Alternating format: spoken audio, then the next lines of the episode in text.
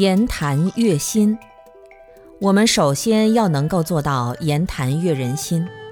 我们的态度要表现出修行人的言行举止，他改不改是他的事。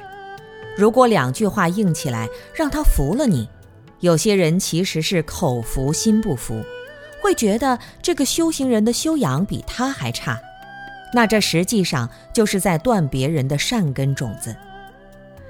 言谈悦人心，如果一个家庭父亲讲话粗暴无礼，母亲讲话婆婆妈妈，孩子讲话毫无道理，这个家庭后继无人就完蛋了。所以，对子女的教育也是一件很重要的事。如果家庭当中有一个人讲话非常冲，就可能祸害整个家庭以后的声誉或者将来的发展。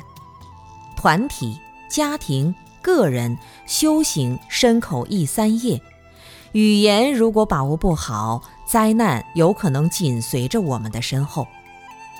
从物理学上说，不要小看讲的这句话。哪怕悄悄地讲，一讲出来，声波就传遍了整个医报世界，整个宇宙。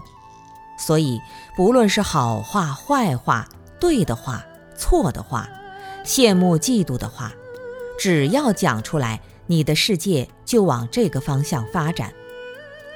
你的言谈能悦人心，你的世界就变得越来越开心，越来越让别人舒服。